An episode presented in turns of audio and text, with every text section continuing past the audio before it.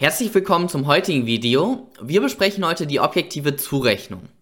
Und die objektive Zurechnung ist eine weitere Filterstufe. Was bedeutet das? Wir haben einen Erfolg, der eingetreten ist und eine Handlung. Und im ersten Punkt, bei der Kausalität, da gucken wir, war die Handlung kausal für den Erfolg. Das ist sozusagen die erste Filterstufe.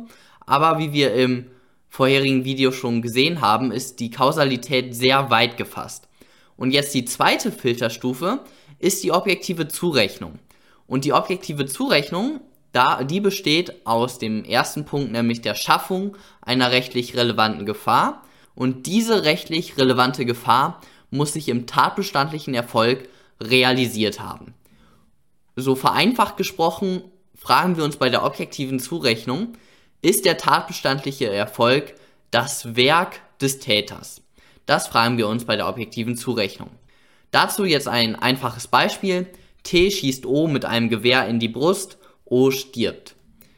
Wir haben den Tatbestand und der sich wieder in objektiven und subjektiven Tatbestand unterteilt. Und da haben wir den Erfolg, der eingetreten ist, nämlich jetzt Totschlag, die, das Opfer ist tot. Dann die Handlung ist das Schießen mit dem Gewehr. War das Schießen mit dem Gewehr kausal für den Tod? Natürlich. Und jetzt bei der objektiven Zurechnung. Schaffung einer rechtlich relevanten Gefahr. Und wer jemanden mit einem Gewehr in die Brust schießt, schafft natürlich die rechtlich missbilligte Gefahr, dass das Opfer stirbt. Ganz klar. Und diese Gefahr hat sich auch letztendlich realisiert, weil der O ist gestorben. Das ist also jetzt ein ganz, ganz einfaches Beispiel. Das müsstet ihr in der Klausur gar nicht mal problematisieren. Das könntet ihr so abhaken. Wir kommen aber zu weiteren Fallgruppen jetzt, nämlich diese hier. Einmal das allgemeine Lebensrisiko, das erlaubte Risiko und so weiter. Die stehen bei der Schaffung einer rechtlich relevanten Gefahr, also beim ersten Punkt unter der objektiven Zurechnung. Und bei der Realisierung gibt es die zwei Fallgruppen des atypischen Kausalverlaufs und des Pflichtwidrigkeitszusammenhangs. Das sind ganz wichtige Fallgruppen, die müsst ihr kennen und die gucken wir uns jetzt an. Die erste Fallgruppe, das allgemeine Lebensrisiko. A will seine Frau O loswerden.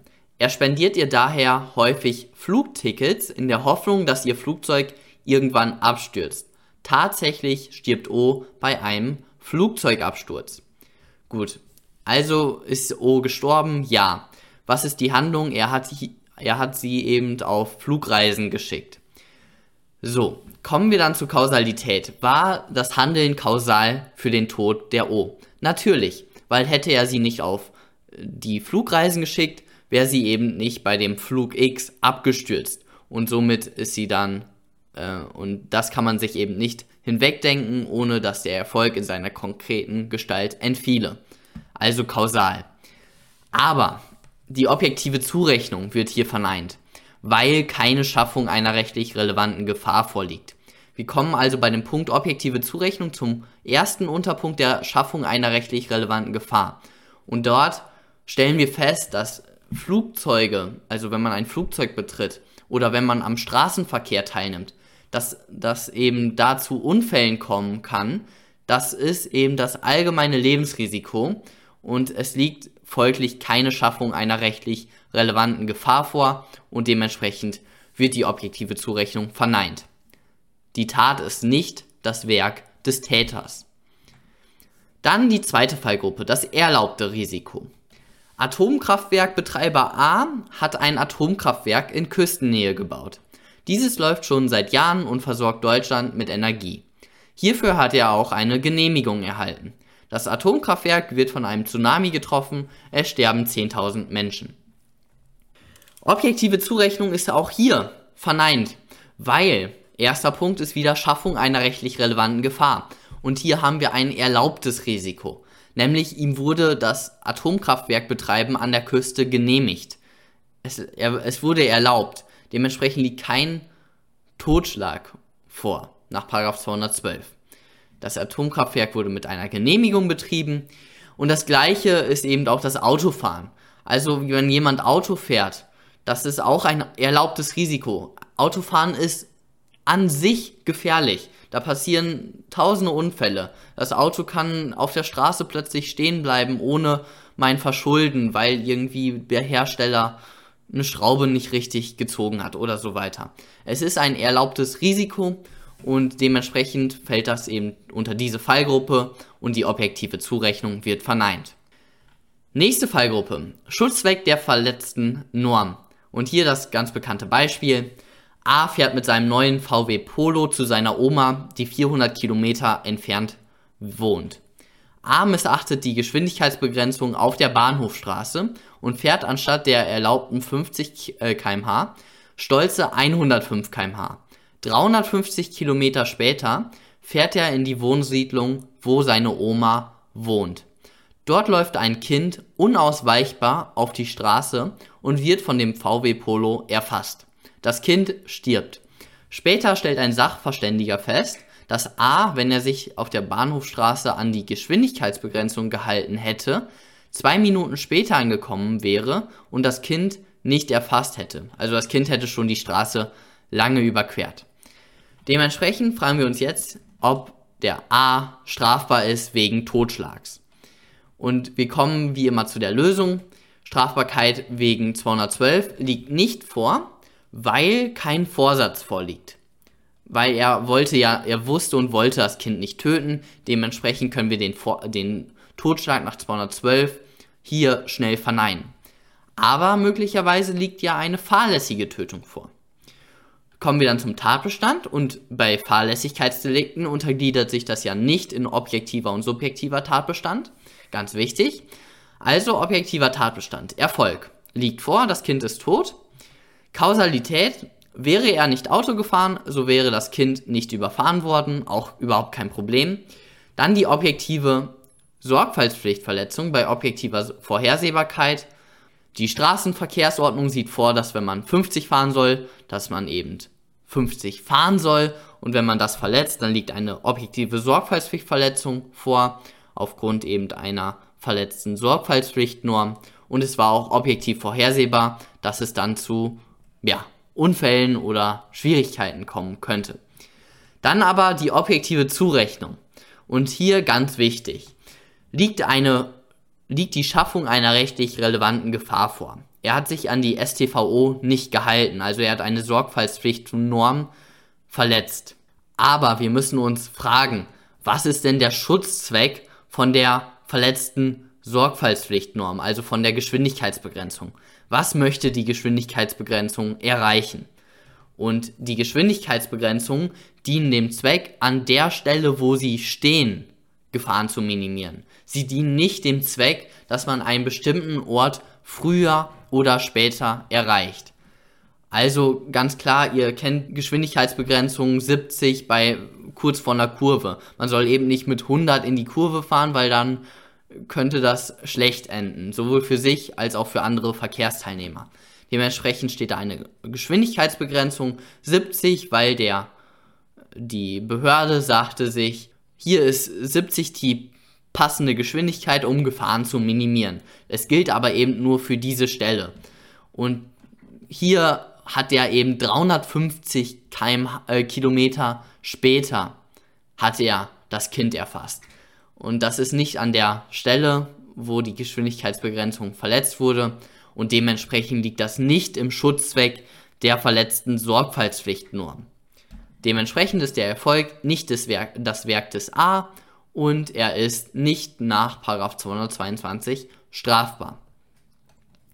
Keine fahrlässige Tötung. Dann die Risikoverringerung. H sieht, wie Autofahrer A die Kontrolle über sein Auto verloren hat und direkt auf O zufährt. H gelingt es, O wegzustoßen, sodass das Auto nur am Bein streift. O erleidet tiefe Schürfwunden am Bein. Also der schubst den O so weg, dass das Auto ihn nicht komplett erfasst, sondern nur am Bein. Strafbarkeit des von H wegen Körperverletzung. Jetzt kommt eine neue Norm, die hatten wir noch nicht, den Paragraph 223 Absatz 1. Aber auch das ist ein Erfolgsdelikt, wo, wo wir die objektive Zurechnung prüfen müssen.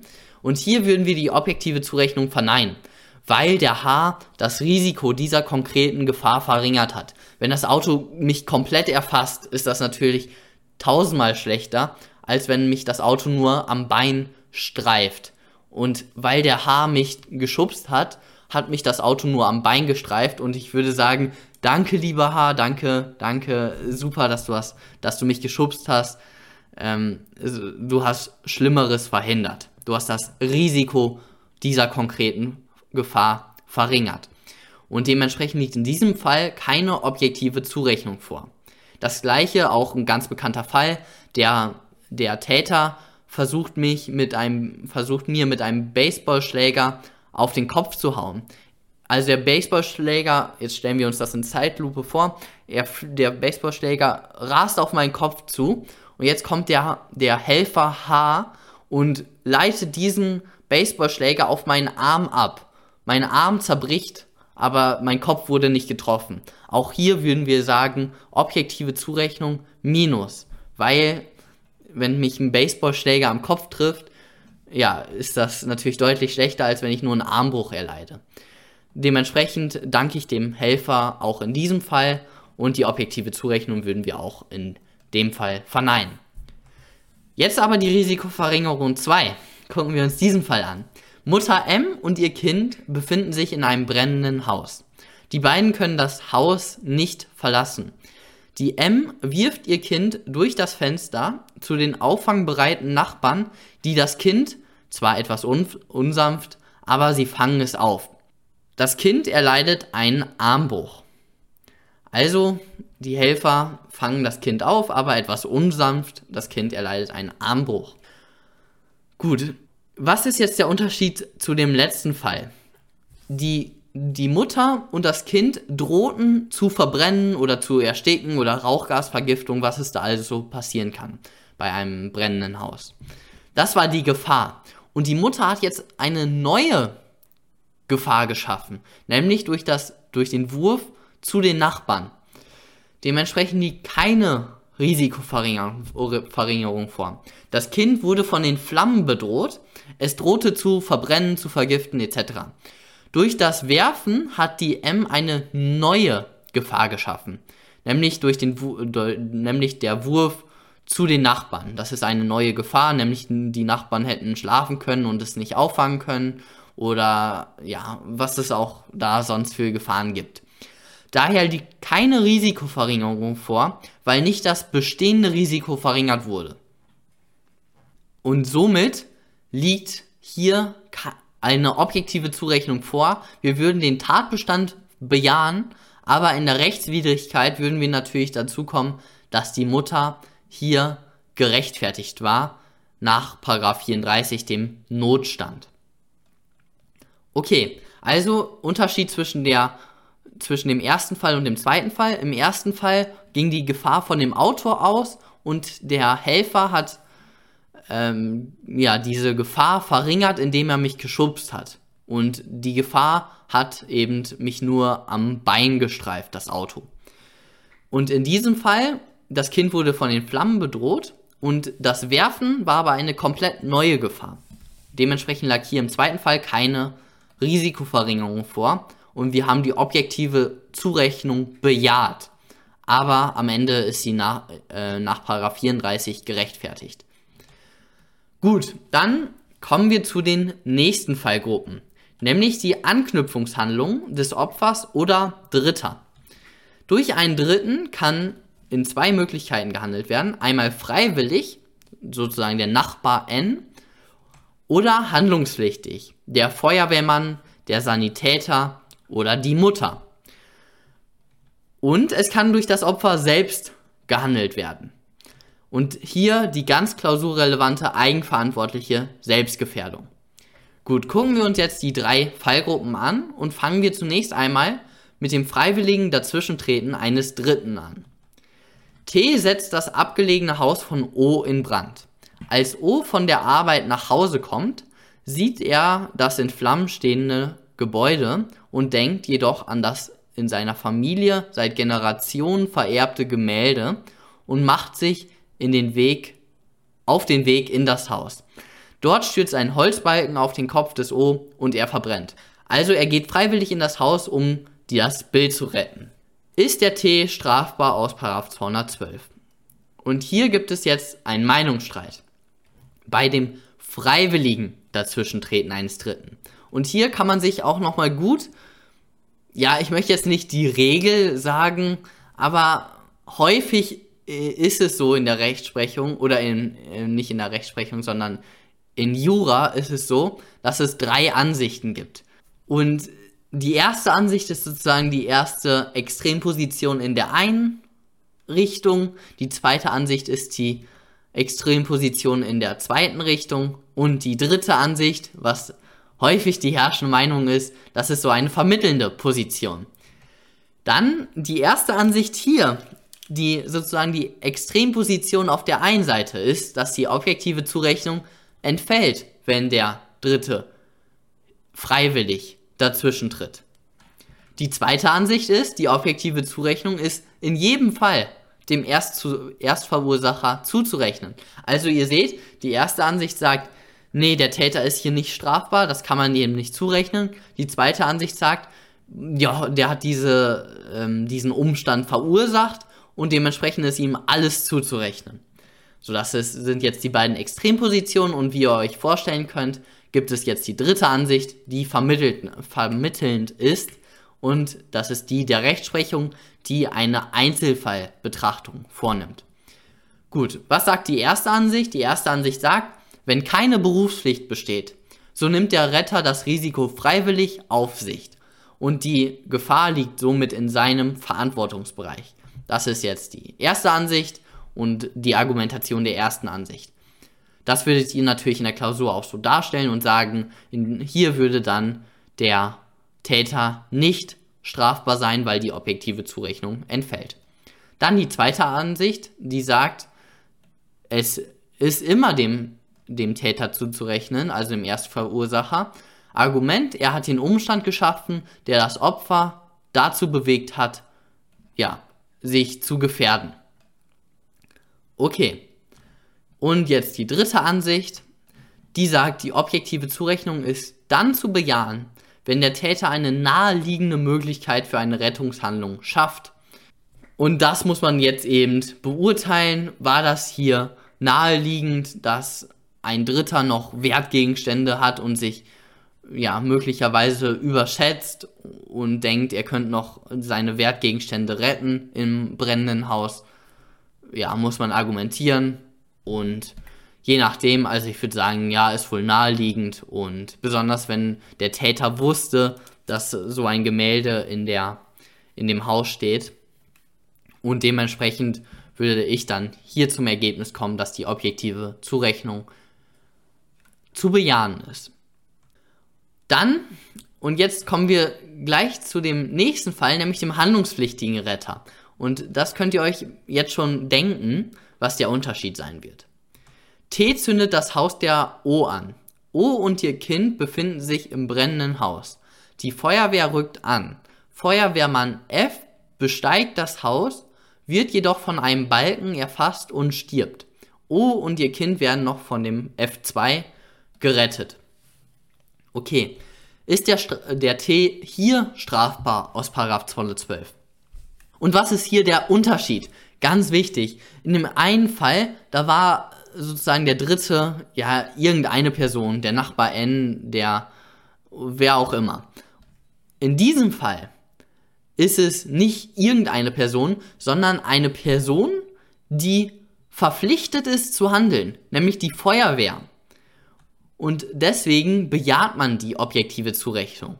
Ganz unproblematisch, weil die, der F war aufgrund öffentlich-rechtlicher Normen verpflichtet zu handeln. Er hatte gar keine freie Wahl. Er hat sich nicht selbst gefährdet oder äh, nicht selbst in Gefahr gebracht, sondern er hatte keine freie Wahl. Er musste so handeln. Er war verpflichtet so zu handeln aufgrund von den Feuerwehrnormen, die es da auch gibt.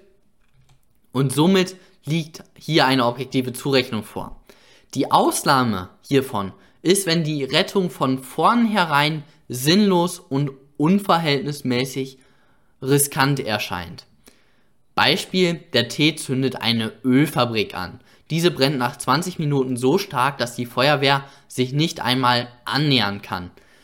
F versucht O zu retten und stirbt. Also die, die Ölfabrik, die brennt natürlich lichterloh und da jetzt noch eine Rettung ja, zu versuchen, ist von vornherein sinnlos und unverhältnismäßig riskant. In diesem Fall würden wir die objektive Zurechnung verneinen. Also das ist ganz wichtiger Punkt, wenn ein Sanitäter handelt, wenn ein Feuerwehrmann handelt und so weiter, die sind verpflichtet zu handeln und die haben gar keine freie Wahl. Das ist die Argumentation, um die objektive Zurechnung zu bejahen. Dann der nächste Fall, das Anknüpfungshandeln des Opfers. Wir haben es gerade gesehen, die sehr klausurrelevante eigenverantwortliche Selbstgefährdung. Gucken wir uns das an. Die Grundidee bei der eigenverantwortlichen Selbstgefährdung ist, dass wenn das Opfer eigenverantwortlich handelt, dann kann die Tat nicht dem Handelnden oder dem Täter als sein Werk zugerechnet werden, weil das Opfer ja handelt. Also dieses dem Handelnden, das ist schon ein bisschen verwirrend. Gucken wir uns das mit einem Beispiel an, dann wird das klarer. A spritzt sich Heroin, was er von B bekommen hat. A verabreicht sich eine Überdosis und stirbt. Also er bekommt Heroin von dem B, aber er spritzt es sich selbst. Also er, das ist sein Handeln. Und dementsprechend ist hier liegt eine eigenverantwortliche Selbstgefährdung vor, mit der Folge, dass der Tod des A dem B nicht zugerechnet werden kann. Das wäre ja auch irgendwie, ja, komisch, wenn der Waffenverkäufer W dem A eine Waffe gibt, der, Waffe, der A geht später nach Hause und erschießt sich selbst, dann ist das auch eine eigenverantwortliche Selbstgefährdung. Das kann dem Waffenverkäufer nicht zugerechnet werden. Wie stellen wir nun fest, ob eine eigenverantwortliche Selbstgefährdung vorliegt? Ganz wichtig ist, ihr nehmt in Jura jedes Wort genau. Wir gucken also im ersten Schritt, liegt eine Selbstgefährdung vor. Das tun wir anhand der Tatherrschaft des Opfers. Und im zweiten Schritt gucken wir, war diese Selbstgefährdung eigenverantwortlich oder nicht? Beziehungsweise frei verantwortlich. Das ist ein Synonym. Also eigenverantwortliche Selbstgefährdung. Im ersten Schritt liegt eine Selbstgefährdung vor, im zweiten Schritt war die auch eigenverantwortlich. Gut. Was ist jetzt die Tatherrschaft des Opfers? Die Tatherrschaft ist ein wirklich ganz zentraler Begriff im Strafrecht, dem wir auch noch später begegnen werden, in späteren Videos. Hier vereinfacht dargestellt, fragen wir uns, hatte das Opfer die Tatherrschaft? Und vereinfacht ist das mit der folgenden Frage zu beantworten. Konnte das Opfer den Geschehensablauf stoppen, wann es wollte? Das fragen wir uns. Ich komme eben zu Beispielen, um das zu ähm, veranschaulichen. A, B und C haben eine brillante Idee. A fährt Auto und B und C halten sich oben auf dem Autodach fest. Der erste, der loslässt, verliert. A beschleunigt und B fällt hinunter und stirbt. Ist der A strafbar nach 212 StGB? Okay, B hat also verloren und ist gestorben. Wir fragen uns, liegt eine objektive Zurechnung vor? Und wie gerade dargestellt, fragen wir uns im ersten Schritt, liegt eine Selbstgefährdung vor? Und im zweiten Schritt, war die eigenverantwortlich? Liegt eine Selbstgefährdung vor, das beurteilt sich nach der Tatherrschaft des Opfers. Also hatte der B hier Tatherrschaft oder hatte der A Tatherrschaft. Und wir fragen uns, konnte der B das Geschehen jederzeit stoppen, wann er wollte? Nein, der A saß am Pedal oder vorm Lenkrad. Er konnte jederzeit bremsen oder eben schneller beschleunigen oder nicht was auch immer. Der A hatte die, die, die Tatherrschaft. Und dementsprechend hatte der B nicht die Tatherrschaft. Und somit liegt keine eigenverantwortliche Selbstgefährdung vor, weil der A die Tatherrschaft hat. Dementsprechend können wir ihnen das zurechnen, diesen Erfolg. Was somit ist der A strafbar nach 222, weil er hatte wohl keinen Vorsatz bei äh, Paragraph 212, aber er hat wohl fahrlässig gehandelt. Okay, wir kommen später nochmal zu der, dieser Eigenverantwortlichkeit. Ich wollte jetzt mit diesem Beispiel die Tatherrschaft verdeutlichen. Zweites Beispiel, der Gisela-Fall. Die A und der B planen gemeinsam aus dem Leben zu scheiden. Sie leiten Abgase in ihr altes Auto und warten auf den Erstickungstod. Beide können das Auto jederzeit verlassen. Der B hält das Gaspedal gedrückt, bis er ohnmächtig wird. A stirbt und B wird gerettet. Okay, ist der B jetzt hier strafbar aus 212?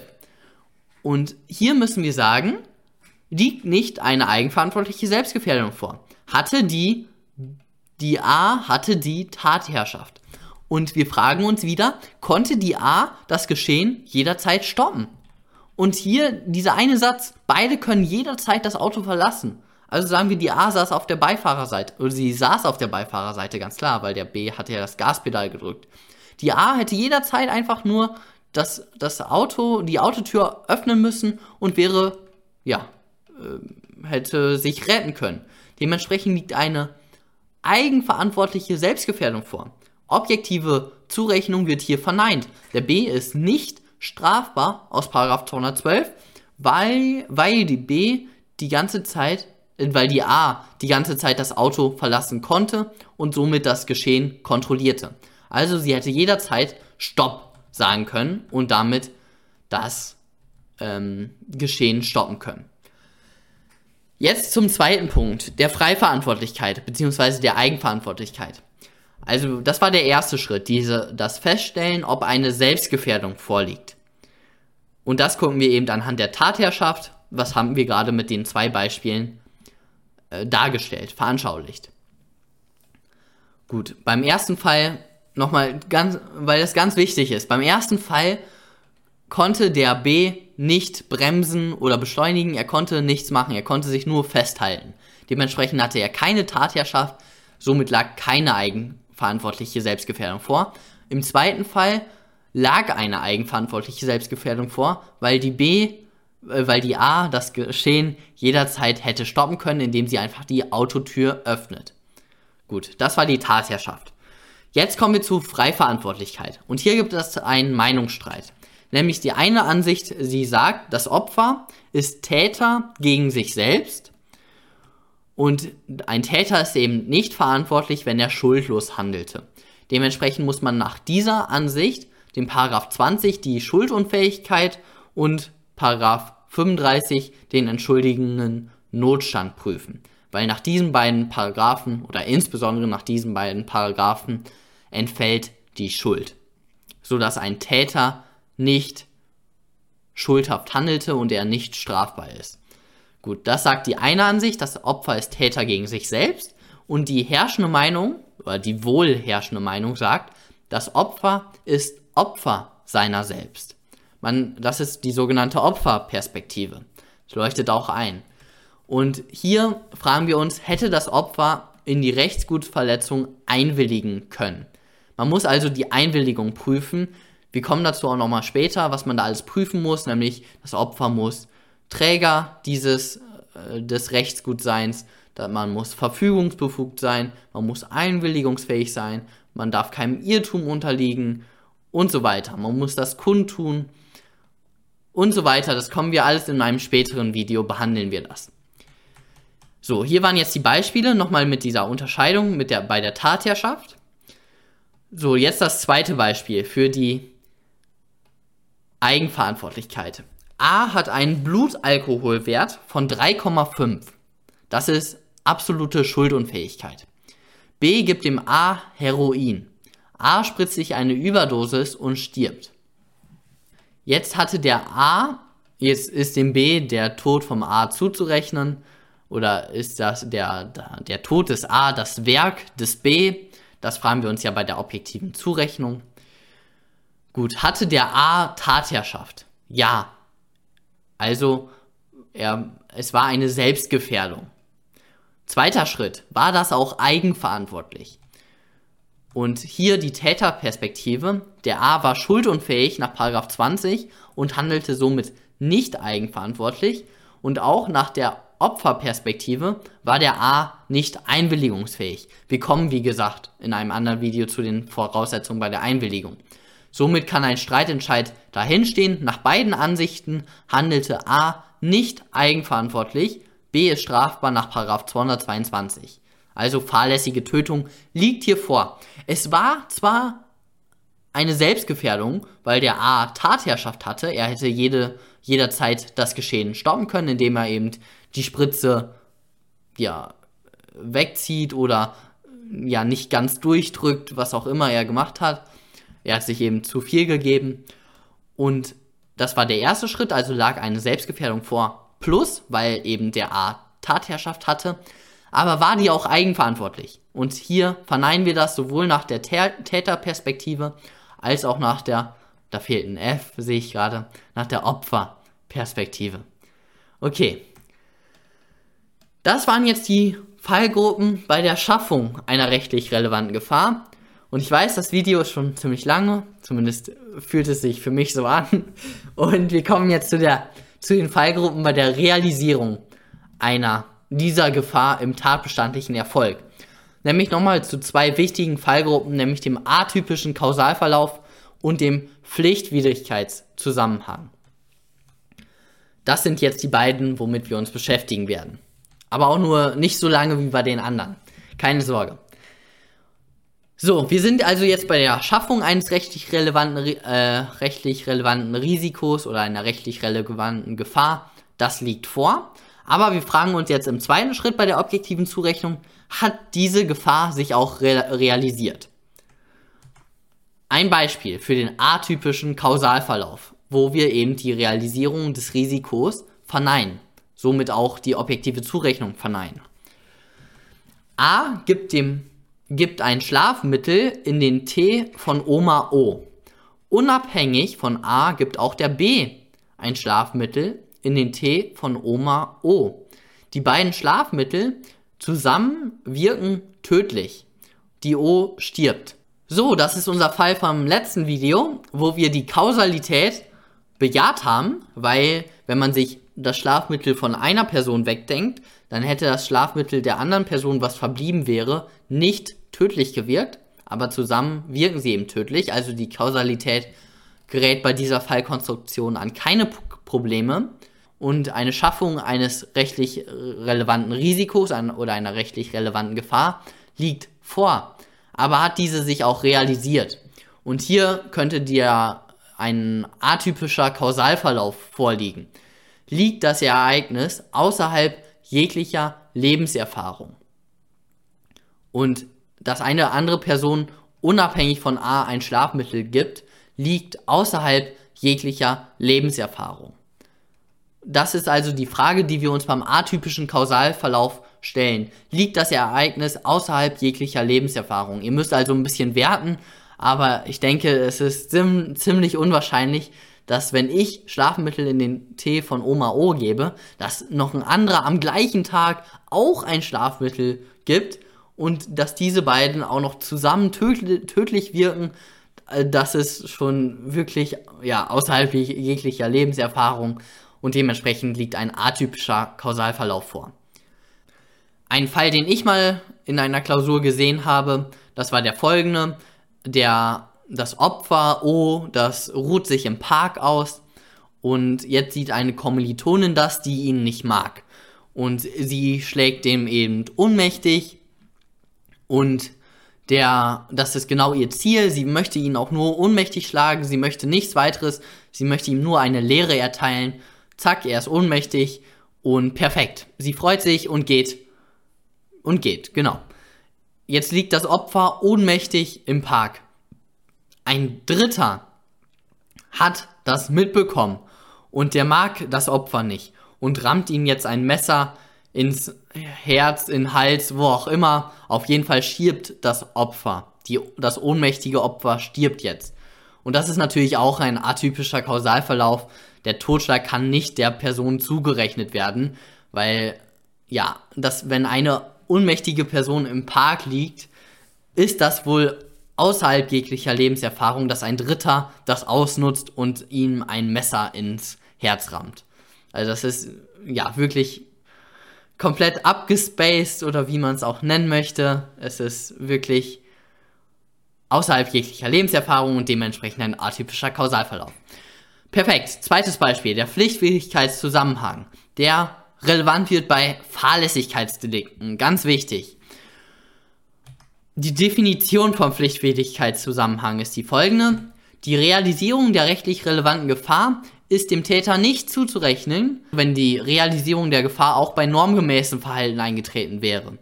Es hört sich jetzt kompliziert an, ist es aber gar nicht so. Ein Fall vom Reichsgericht. Pinselhersteller P importiert Ziegenhaare für die Pinselherstellung aus China. Er ist verpflichtet, diese Ziegenhaare zu desinfizieren, um seine Arbeiter zu schützen. Er unterlässt dies aber, um Kosten zu sparen. Die Arbeiter erkranken und versterben. Ein Gutachten stellt fest, dass das Virus so resistent war, dass selbst eine ordnungsgemäße Desinfizierung den Virus nicht beseitigt hätte. Ist der Pinselhersteller strafbar? Und hier ist, also das ist wirklich kennzeichnend für den Pflichtwürdigkeitszusammenhang. Und das ist auch die Definition. Er hat es nicht desinfiziert, diese Ziegenhaare, und jetzt sind die gestorben. Aber selbst wenn er sie desinfiziert hätte, wäre der Virus nicht dadurch beseitigt worden, also die Arbeiter wären trotzdem erkrankt und gestorben. Also auch wenn er sich normgemäß verhalten hätte, wären die Arbeiter gestorben. Und dementsprechend ist das ein Fall, wo zwar eine rechtlich releva relevante Gefahr geschaffen wurde, genauso auch beim atypischen Kausalverlauf, aber die hat sich nicht realisiert, weil das ist die, die Fallgruppe des Pflichtwidrigkeitszusammenhangs. Selbst wenn der P die Pinsel desinfiziert hätte, wären die Arbeiter gestorben. Und in diesem Fall kann man den Tod der Arbeiter nicht dem P, dem Pinselhersteller, zurechnen. So, jetzt die letzte Folie zu diesem langen Video. Das Problem der Pflichtwidrigkeitszusammenhang bei Beweisschwierigkeiten. A ist in der Stadt mit 85 km/h unterwegs, als direkt vor ihm ein fünfjähriges Kind auf die Straße läuft. Das Kind wird voll erfasst und ist sofort tot. Es lässt sich nicht mit Sicherheit klären, ob das Kind auch bei normgemäßer Geschwindigkeit zu Tode gekommen wäre. Es steht jedoch fest, dass das Risiko des Todes bei einem Unfall mit 70 km/h deutlich höher ist als ein Unfall mit 50 km/h macht ja auch Sinn. Also wenn jemand mit 130 km/h getroffen wird, äh, tu, tut das deutlich mehr weh, als wenn jemand mit 20 km/h getroffen wird. Und so ist es eben auch in diesem Fall 85 km/h zu 50 km/h. Okay, wir haben also jetzt hier das Problem, es lässt sich nicht mit Sicherheit klären. Würde jetzt hier im Sachverhalt stehen, ja, das Kind wäre auch mit 50 gestorben, bei 50 km/h, dann hätten wir einen ganz normalen Pflichtfähigkeitszusammenhang, sodass die objektive Zurechnung zu verneinen wäre. Gut, jetzt ist es aber hier eben eine Unsicherheit besteht. Jetzt die Lösung dazu. Es gibt zwei Ansichten. Einmal die Risikoerhöhungslehre. Die besagt, für die Zurechnung des Erfolges reicht es aus, dass das Risiko des Erfolgseintritts im Vergleich zum sorgfaltsgemäßen Verhalten erhöht wurde. Also es reicht schon aus, dass er anstatt der 50 85 gefahren ist, weil wenn jemand mit 85 gegen eine Person fährt, ist das Risiko des Todes deutlich höher, als wenn jemand mit 50 gegen eine Person fährt. Da ist es deutlich wahrscheinlicher, dass die Person überlebt. Das ist eben die Risikoerhöhungslehre. Jetzt die herrschende Meinung, die sagt, es muss feststehen, ob der Erfolg bei einem sorgfaltsgemäßen Verhalten nicht eingetreten wäre. Und das Argument ist hier in dubio pro reo. Das solltet ihr auch in der Klausur so nennen. Ganz wichtig. Und diese, diese Meinungsstreitigkeit wird eben nur relevant bei Beweisschwierigkeiten. Also bei so Formulierungen, äh, es lässt sich nicht mit Sicherheit feststellen und so weiter. Und das Argument, das Hauptargument ist eben in dubio pro reo. Und das zweite Argument ist durch die Risikoerhöhungslehre würde ein Verletzungsdelikt, nämlich der Totschlag, zu einem Gefährdungsdelikt werden. Alles klar, das war es dann auch schon von dem heutigen Video. Ich hoffe, es ist nicht zu lang geworden und wir sehen uns beim nächsten Mal mit dem Vorsatz. Bis dann.